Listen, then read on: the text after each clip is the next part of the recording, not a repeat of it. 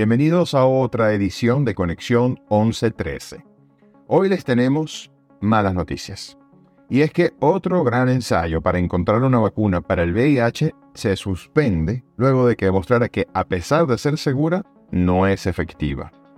Esta mala noticia se suma a una larga serie de decepciones en la investigación de vacunas contra el VIH.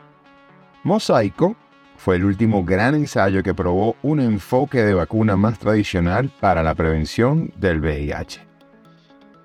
La investigación de esta vacuna comenzó en 2019 y contó con la participación de hombres cisgénero y personas transgénero de entre 18 hasta 60 años de edad.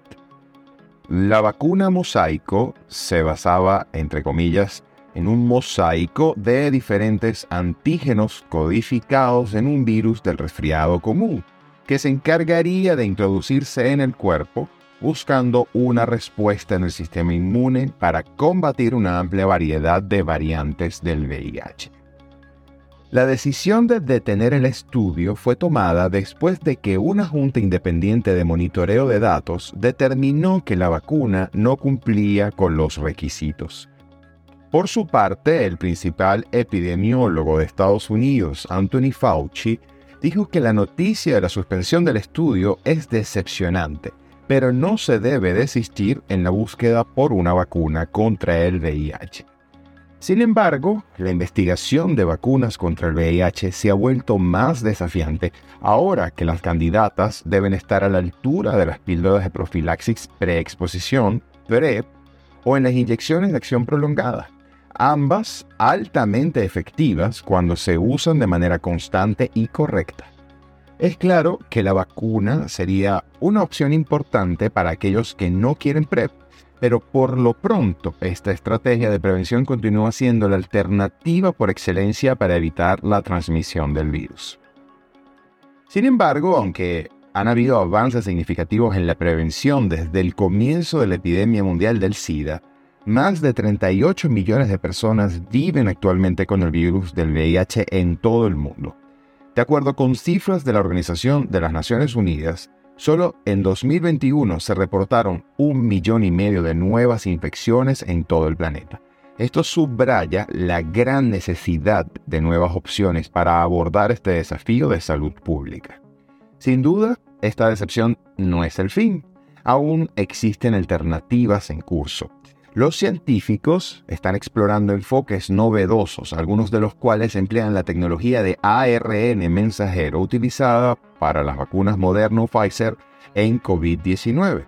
Moderna, por ejemplo, en la actualidad tiene tres candidatos vacunales ensayándose en humanos, pero aún están en sus primeras fases. La dura verdad es que la ciencia del desarrollo de vacunas contra el VIH es extremadamente desafiante pero este no es el momento de reducir el apoyo a la investigación en curso. Poner fin a esta epidemia requiere una acción simultánea en múltiples frentes de investigación, desarrollo y entrega. No en vano, firmas como la Declaración de Sevilla, que se logró por primera vez en Venezuela el pasado primero de diciembre durante el concierto Suena la Vida organizado por Proyecto 1113, son una forma importante y definitivamente determinante para contrarrestar los atrasos en materia de investigación. Trabajar desde las comunidades para implementar prevención y lograr informar a las personas desde el rol que jugamos nosotros como sociedad civil es hasta ahora la única alternativa verdaderamente efectiva para lograr alcanzar la más reciente meta propuesta por ONU-SIDA de acabar con la epidemia del SIDA para el año 2030. Así pues, que esta decepción no sea un sinónimo de tirar la toalla, sino de continuar en la búsqueda de nuevas alternativas a través de la experiencia. Al iniciar este podcast, les dijimos que no teníamos buenas noticias Ahora cerramos con esta excelente noticia. Sí hay formas de prevenir el VIH y es a través de la información. Y es por eso que Proyecto 1113 está aquí. Hasta aquí nuestro podcast de hoy, esperando que nos volvamos a escuchar en otra edición de Conexión 1113.